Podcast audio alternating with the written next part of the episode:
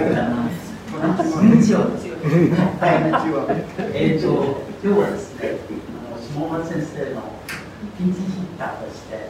初めて東京センターチャーチに伺いましたので、えー、私が何者かっていうことを、ね、ご紹介するのがいいかなと思いまして、え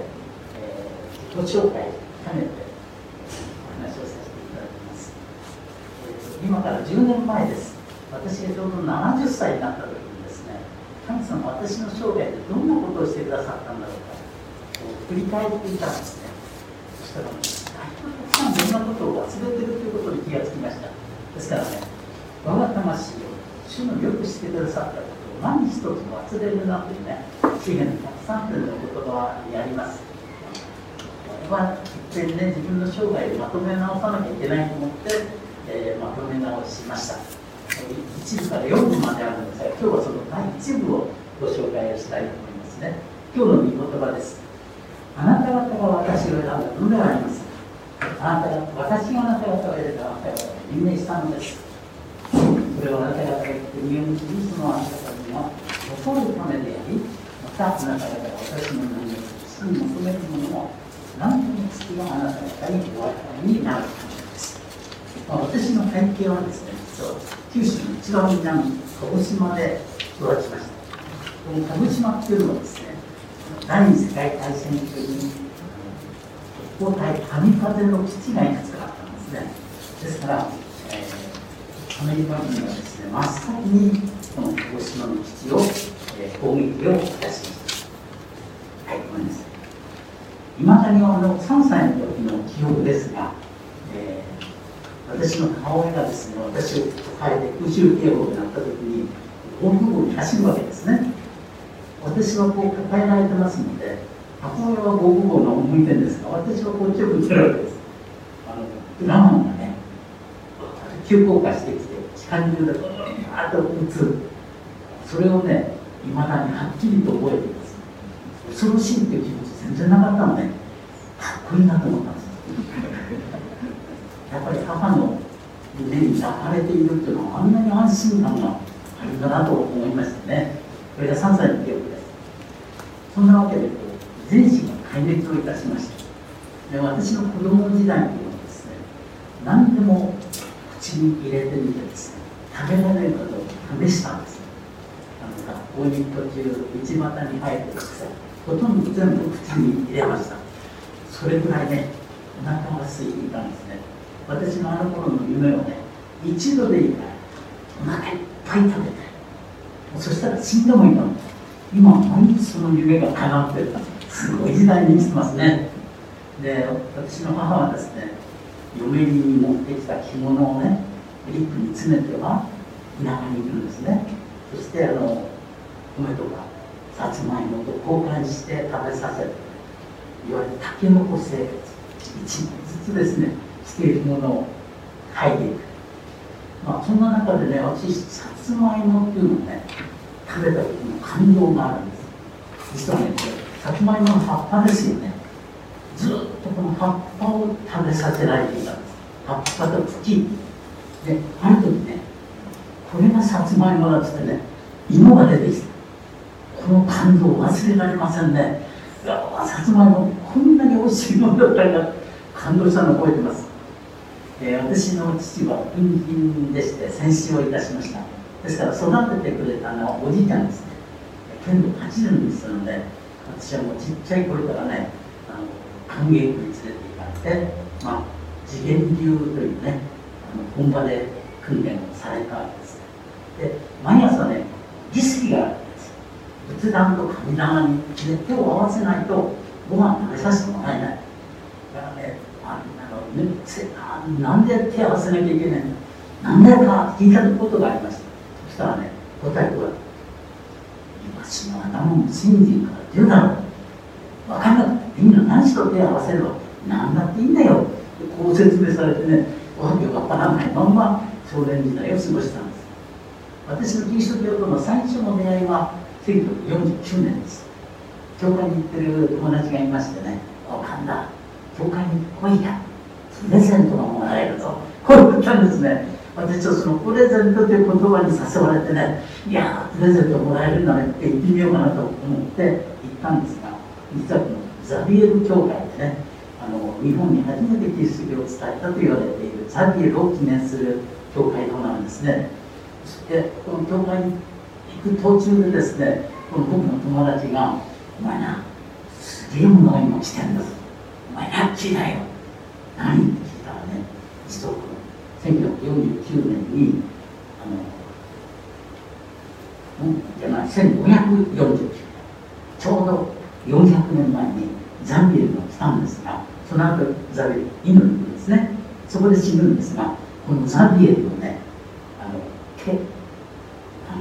ミイラになってやってきてこれが今日本に来てる、まあ、これに入れるぞってこう言ったんですよね。私はねミイラなんか見たくない。そしてこうカトリック教会でしょ。外から中を見たらねろうそくのこう燃えててねなんかねそこにミイラがあるいやキリスト教っていうのはね好きに悪い宗教だ。これが私のキリスト教に対する第一印象でしたいや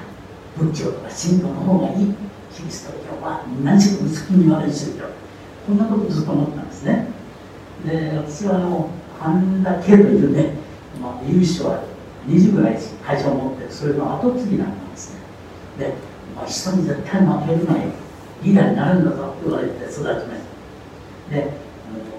中国の時にね、まあ、いい大学に入るためにはいい高校に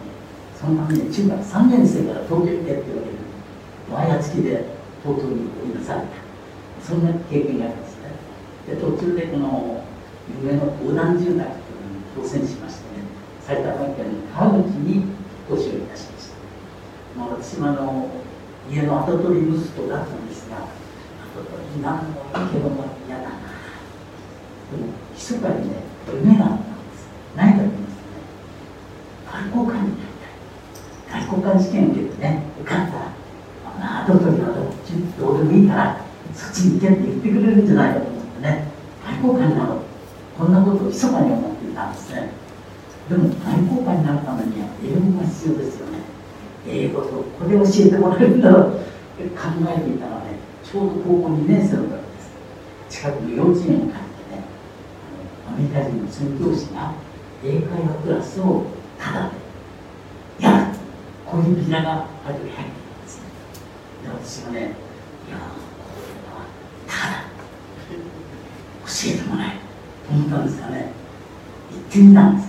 そしたらね誰もいないんですよ。そのでっい宣教師が一人だけポツッと幼稚園の小さな位置に座ってるそれ見てねやっぱなあんな薄気味悪い宗教キリストの宣教師だ英語ただで教えてくれって言うけどいややっぱりやめとこう。捕まったら大変だと思ってね前通り過ぎた。でも考えてみたら誰もいないんだけど一人で個人事業になってこれすごい。近いから。いやーこれ行ってみようと思ってねまた戻ってきたんですがいや待てよ一人っていうことはこれ捕まっちゃったらえらいことに逃げ場がないいややっぱりやめてこれ何回かね行ったり来たりしたんですがとうとうね彼が出てきてねあのあんた英語勉強にしに来たんじゃないのって聞かれたもんですからねイエスって答えてね連れ込まれこれが最初でした英会話ともよく教えてくれました最初の30分ですこの続く60分時間です。よ聞きたくもない政治の話を、やるわけです。よそして1か月に1回ね日本人がいるんですこれがまた嫌でね日本語で聖書の話。聞きたくもない毎回ねあなたイエス様信じませんかって言うんです。よ結構でございます。もうね本当に嫌なことでしたが本当にこう聖書の話。しかったですね。罪と十字架なんて言われてもねなかなか分かんない。あ罪人だってこと分かりますかって言われてもねあんなクリスチャンなんか罪人かもしれんけどね俺が罪人なんか捕まったことなんか一回もないからなんて答えていたんですよね、まあ、そんな中でこの欧米人といろいろとこう話してる中でね私は自分が日本人だということに気がつき始めたんですよ。あの森常治っていう人が日本人は殻のついてない卵みたいなね西武の殻付きの卵みたいなの言ってる。んですこっちはこう殻ついてますから殻に名前が書ける。わけですこっちは殻がないですから名前書けないどうする。かというとね器に入れる。と器に名前が書ける。んですねですから自分のアイデンティティというのは自分が属している。群れ会社とかねそのこの器の名称と自分が一体化するんだなということが分かる。あの日本人ね名刺交換すると必ず私は、えー、東芝の何々でございますとかね。会社名が出てくるんです。でもアメリカなんかで違いますよね。あの私は技術者ですとかね。私は音楽家ですとかね。それが出てくる。でも日本は自分が属する器が自分と一体ですですから個としての自分自身はですね集団に埋没している。こんなことに気がついたんですね。で集団の中でしか自分を考えられない当時の私にとっては罪って何だったかと言いますと集団の調和を乱すことそして周りの人々に目をかける。こと世間様に目をかける。これが罪だっただから聖書の罪全然分からなかったです。許しと何かね。目をかけた人たちに頭を下げましてね集団のルールに従います。どうぞお許しください。と言って調和が回復される。これが許しなんですよね。だからイエス・キリストの十字架の許しなんて全然理解できなかったんですね。要するに人に目をかけちゃいけない。輪を乱しちゃいけない。ですから私はね人に喜ばれることだけを求めてね人の目を恐れるその頃の私っていうのはだから世間の目が神様にで自分を振り返りますとね。あの頃私は仮面の人生を送ってたなと思うんですいつでも仮面をつけてね本当の自分の姿を誰にも見せな。い見せたら負けですよねだからあの当時考えたのは人生の演技だ失敗しない上手に演技したものが人生の勝利者になれるこんなこと考えて。いたんですでもある時ね先週こんなこと言ったんです皆さんあなたの家族親しい友人が全部集まって。いるところでね映写機であなたの考えて。いること全部ここに映し出されたらどうって。言われたらひょっとしたんですよね心の内側は醜いもので変えた恥です罪と思わなかった恥だそしてね僕のずっと教えられたことはあの言葉をそのまま受け取っちゃダメだ。行間を読み取って言ってるその外現外の意味を悟れって教わったんですよね。言葉の裏を言ってる言葉をそのまま信じちゃダメだよ。って教えられてきましたね。ですからいつでもね表向きの言葉と本音は違ったんですだから自分がそうですから他の人も同じに同じに違いないこう思ってます。今度僕らはね中学の時です普段からね好きな女の子にね「神谷君君のこと大好きよ」って言われたんですよ。でもねその時考えたんですこいつ表ではね僕のこと好きだっつってるけどね本心はどうなのか。こいつを俺の宿題借りたいのかなとかね。いらんことを考えてね言ってる言葉の裏を考え結局彼女を信じることができなかったんです。信じることができないということを愛もわからないということでなんかね本当に寂しい中学時代を送りました。誰も言わなかったんですけどね心の底で思ってたことは愛のしいろんなアクセサリーをみんな見るけどもそうじゃなくてアクセサリー全部取り去って裸の自分を見てね大切に思ってくれるそんな人がいてくれたらいいな。そしてね人生に意味と価値と欲しい。なんで僕は勉強しなきゃならない。なんで生きていかなきゃいけない。のこんなことをずっと考えていたんですね。当時の私は頼れるのは自分だけだと思うだから自分の神様です頑張りさせればね私にできない何もないあの頃全能感を持ってましたねあ勉強もそこそこできるしね運動もできるし、まあ、そんな中でね当時僕が信じていたのは目に見えるものが全て人生の目標っていうのは人に負けないアクセサリーを始めることねいい学校に入ってたくさんお金儲けてきれいな奥さんもらっていい家を建てて全部アクセサリーですよね人生っていうのはそういうアクセサリーをたくさん集めた人が勝利者になると思ったんですでもねそこでね気がつかされるんです現実はどうなんだこの世にある全部いつかなくなるんですよ。永遠に変わらないものは一つもない諸行無常ということがありますね。私もいつか死ぬ。その時に集めたアクセサリー全部置いていくことになる。そんなものをね必死になって集めて僕の人生って何なんだって考え始めたんですね。人生って虚しいな寂しいな思い始めたそんな時に僕が出した結論っていうかね私が道端に起こってる執行を考えた今通ったらね執行しをかけてみんなけぼがして執行にならなく生きるって意味がないじゃないこういうことをね真剣に心に留めてくれる人も誰もいないんだ。そんなことを考えるようになりましたある時にはねもう早く自分でね自分の人生を終わらせた方がいいんじゃないかと思った。こともあった、まあ、そんな中で大学の入試に挑戦するんですがそれが失敗するんです私よりも普段成績の悪いのが分かってね成績のが僕怒ったんですよ。ショックでしたね。自分の期待私人々の期待を僕は裏切れている。今まではね俺ができるんだって優越感を持ってたのね。一夜にして。レッドカに変わったんです私ってなんてダメな人間なんだ変わったんです。でもそんな時にこの英会話を教えてくれていた宣教師僕の心に留めてる人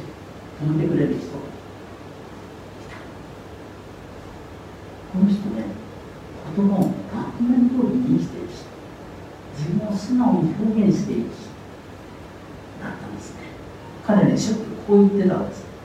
私はね日本に来たのはね神田さんあなたのためだよってこう言ったんです。そんなバカなと思ったんですよね。彼僕に英語をただで教えるためにねいつもこう1週間に1回30分ぐらい車を運転してやってくるわけですよね。でもあるね台風のようです。僕考えたんですあいつねあんたのことすごい大事だと思ってる言うけどねこの台風の中ね車を運転して30分かけたこねえな俺行ってやろうそしてね後から言ってあいつ来なかったじゃねえかあんたのことが嘘じゃないかって言ってやろうと思ってね、台風の中で、ずぶ濡れになりながら行ったんですよ。そしたらなんとね、もう1時間以上かけてね、彼やってきたんです。僕一人に英語を教えるためにね。その時に僕ね、この人何？何でこの日本までね、アメリカからやってきて、ただで英語を教えた。この人の人生って何あなたがね、とても大切なってひょっとして本当かもしれない。まあそんなことをね、思わされた事件です。この外国人の、ね、言ってることとやってることと一致している。その頃ね、彼が話してくれた2つのこといまだに忘れられません。一つはね、彼時計取りですね。あのさん、この時計あるよね。ちゃんと覚えてるよその時計がね砂漠のど真ん中にポツンと置いてあったと考えてくれるもしねこの時計が言葉を喋れるとしたら神さんこの時計って何ていうかねこういう質問したんです。まあアメリカ人まあ変な質問しやがって。あこの違うかなんてね最初思ったんですが考えていたらねちょっと腹が立ってきたんです。なぜか。きっとねこの時はね私はなんでこんな砂漠のど真ん中周りに誰もいないところでねチクタチクタチクタチクタってね時を刻まなきゃなんないの。理由だろうなこれもね質問だったんですなんで私は勉強して生きていかなきゃいけないんだ腹が立ちさその時に感じたんですよね時計に意味を与えて時計を作ったのは人間でしょだから人間の手に握られていた人間が見られ見てるから時計は時計としての意味があるので神田さんあなたはねあなたを作った神様を信じないでしょ。だから自分が何のために生きてるかわからないでしょ。ずらっと言われたんです。いや本当にそうかもしれない。思い出して次にこれ覚えたあんた指先見てごらん。指紋があるよね何度も思わない聞かれたんです。ですどうです何か考え何も感じなかったんです。でもねこの指紋でこんだけたくさんの人が世界にもうあなた一人しかこの同じ指紋を持っていないんだ言われたんですよ。それまでね僕っていう人間はたまたま生まれてきてねこのたくさんの中の一人に過ぎないと思っていたんですが世界こんだけたくさんの人がいて歴史をたくさんの人が生まれて進んでいったけどもこの誰とも違う指紋がね僕に与えられてる。これ何だ私をねユニークなものとして作られた。誰かがいたそれもそのひょっとしてと思い始めたんです私を作った超越者がいるかもしれないです。私の生きていることに意味があるかもしれないと思い始めたんですなぜですね本田浩二として有名な伝道者がこの川松私が住んでるところに来る時にねいくつかの教会が集まって大きな集まりをやるということになってビラが作られましてねこの宣教師僕に行きますぜひ来いらっしゃいって言われてね私なんですかありがとうございます。何もやることなかったら行きますねって言ったんですよ。そしたら宣教師喜んじゃってね前半聞いてないね何もやることなかったら行きますね。行きますねしか聞いてないんです。喜んでるわけですね。あほやなこいつは前半ちゃんと聞けやって何もやることないなんてねあるわけないじゃないかなんて思ってね。また行く気も全然ありませんからそのもらったビラもどっかやっちゃったんですよね。ところがねその晩です。勉強の手につかないし。なんかやることないなっていうことが僕の口から出たんですよね。あれこれ宣教師のテーマ何もやることなかったら行きます。あれいつだっけ？もうねそのビラどっか行っちゃってないんです。でも不思議なことにねちょっと音楽を探してみようと思って音楽を探ったら出てきたんです。で見たらおそうじゃない。あちょうど今から行ったら間に合う。じゃあ行くか。何もやることないからって言って行くことにしたんですが行っても話なんか聞いてありませんからあの英語の辞書持ってね単語を覚えてまあ行ったらね喜んでくれましたね宣教師ね。一本後ろに座ってねもう集まりが始まる前から一生懸命単語を覚えてました。何にも聞こえないんです。そのうちなんか音楽らしいものが流れてねなんか話が始まったんですが僕はもうこれに集中してたらですね。でも最初に聞こえた言葉があったんです何かというとこの人がね今日イエス様を信じたい人今日受けなさい。と言ったんです。これ聞こえたんですよ。えこんな例のキリスト教の話こんなの聞いてねイエス様を信じる人なんかいるかななんて思って目を上げて周りに見回ったしたんです。ねそしたら何人も手が上がってるわけですよ。えー、こんなバカもいるもんだと思った。次の瞬間僕の手が上がってしまうんです。わけわかんないね。そしたらねこの先生がね今手を挙げた人立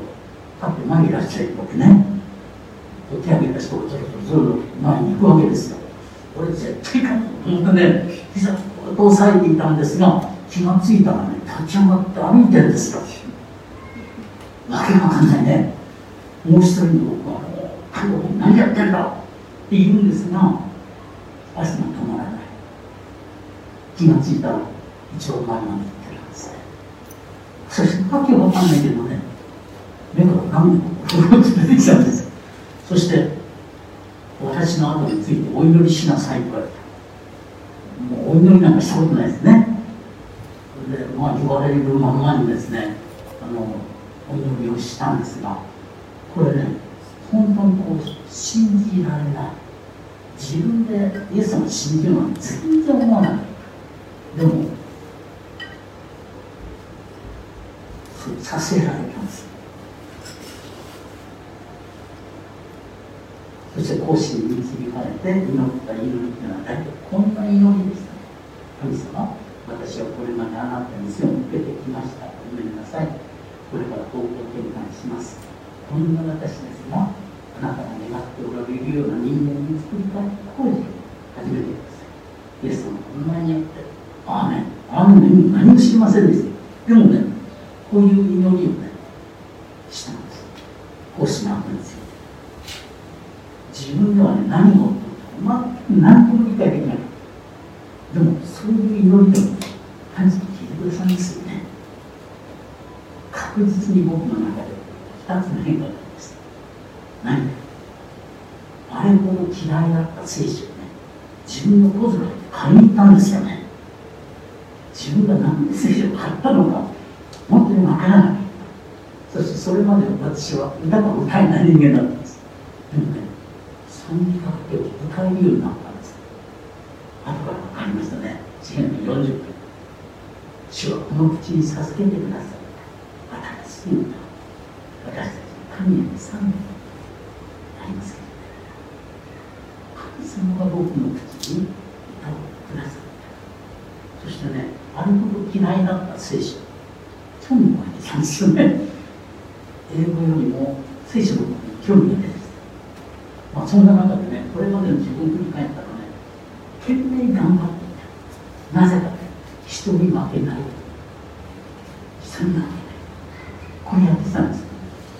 でも聖書を読んでいるうちに私の目に開かれたんです。私には特別な使命が与えますねあの人には別の使命が与えられて派遣されてこの人は別の使命が与えら比較なんかすることないんだただね神様が持ってらっしゃる計画に参加させてもらえればい。いんだと分かった時ねなんか肩がふっと力が抜けてねああなんだ人に負けないようになんてこんなこと考える必要ないんだ本当に楽になったことを覚えてます。そしてこれまで言葉の裏を見ろ。ねちょっと言われてきたんです聖書っていうのはね書かれる戦ってる通りにそのまま受け取ってい。る感謝でいっぱいになったことを覚えてます私は神様に愛されたあそうなんだありがたい十字架の傷をつければね神に僕のためだあそうなんだそしてためにイエス様に復活なさいそしていつも私と一緒にいてくださるあそうなんだそして永遠に始めるないものにしてくださるそうなんだ。って本当に感謝です。そこからね石ころ発電趣味なんです。これまで79カ国で仕事してきましたけれどもいろんなとこ行くとね石を僕にかかっているものですね。僕拾ってよってねいっぱいうち石がありましたね。この石ころ一つ一つがね僕にとってはもう写真よりもね貴重だった。例えばルワンダのあの大虐殺あの数ヶ月後に僕ルワンダに行ったんですね。殺された死体のすぐ横にあったりして拾って連れ持ってきたこれはね誰もあの現場を見てなくてもこの石はねあの現場を見てるいつかこの石がちゃってくるんじゃなってね。そんな思いで一時石ころいっぱいになっちゃったね。だからうちの家内はそれをあの箱に何箱になりましたよね。もう家の中入れると大変だ。庭にねあの巻いて庭に飾っておいてね庭に飾ってくれました。なぜこんなことを始めたかというとねイエス様が私を拾ってくださった。イエスの、ね、私にとって大切なんだよって言ってくれた。弱めてみろって二人しもね普通の石です。何でもない石ころです。でも僕にとってはすごい貴重な石ころなんですよね。それと同じようにイエスも一人一人あれが大切だよって言ってください嬉しいなそれで石ころだってイエスの用いてくださることができるの感謝だなと思ってねこの石ころ集めが僕の趣味です分かったのはこれですよあなた方が私を選んだのではありません私イエスも選ばなかった私があなた方を選びあなた方人間したんですとしてだからね今でも僕はねいろんなことにぶつかりますよね。イエスも言うんです。イエスも僕はあんた選びませんでした。よあんたが僕を選んだんでしょ。あんたの責任ですからね。よろしくお願いします。楽ですね。ぜひねこれ皆さん覚えてください。今回は私のために特別な計画が何日もクリスチャンになるっていうのはね神様の工事を始めていただくことですだから牧師もみんな工事中役も工事中工事中ということは完全じゃないんですよ、ね、工事が始まってありますよね私たちはみんな癒される途中の傷のものなんですそして私たちの土の器のうちにイエス・キリストが住んでいるんですこれはね器がしっかりしていたら中の宝見えないですよね器にひびが入ったり器が割れたりした時に中の宝が見える感謝ですよね傷や破れを通して打ち抜いてくださるイエス様が私を通して輝いてください僕らね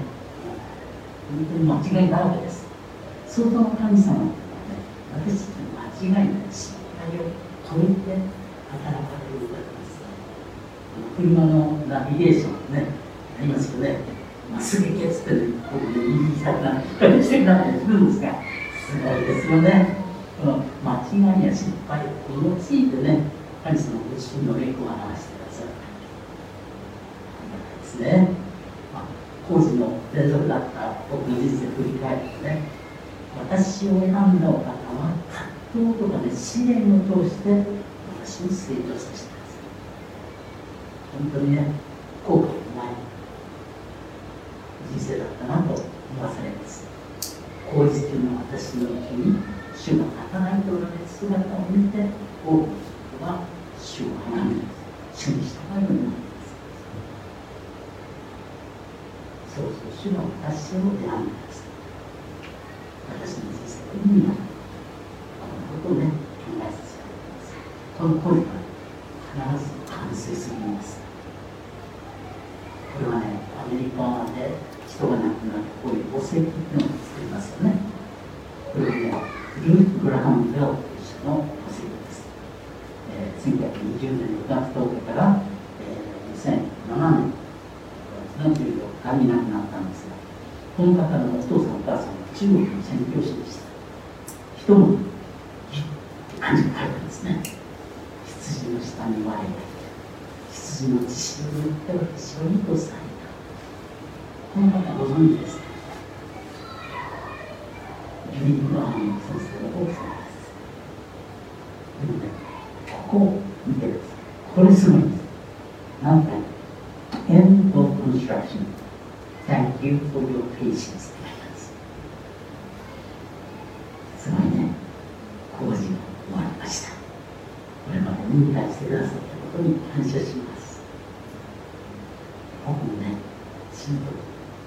なこういうこと言いました。皆さんねよく本当に理解してくださいましたねありがとうございます。言いたいですね。一言ね僕は足した神の国をもたらすためにねこんな形も用いて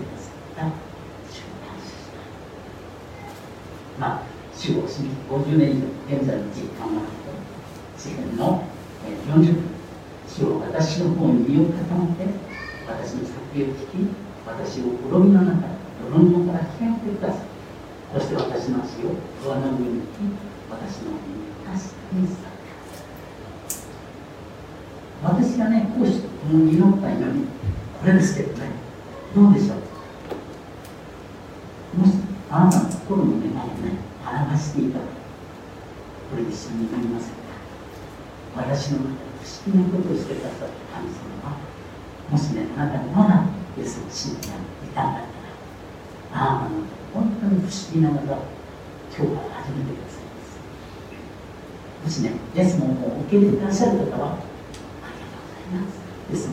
その今の中にいてくださってありがとうお祈りしながらですね。でもまだねそのこれ問題してない方がいらしたらこれ一緒に祈りましょう、ね、私これ短く切ってお祈りしますから後をついてあれ祈ってくださいこれ出しても結構です心の中で祈ってくださっても結構です最後の「アメン」っていうのはこれ万国共通ので真実という意味です。私が祈ったこの祈り私は口だけで祈って祈りじゃない。私の心実つなぎをです、特、時に「ア」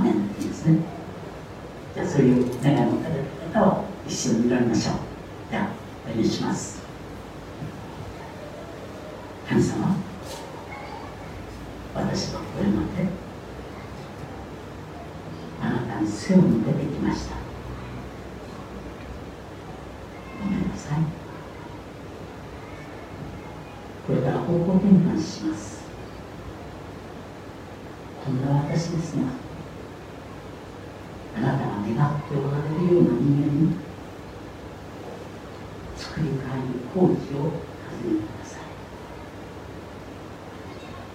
イエス様の名前によって祈ります。アーメン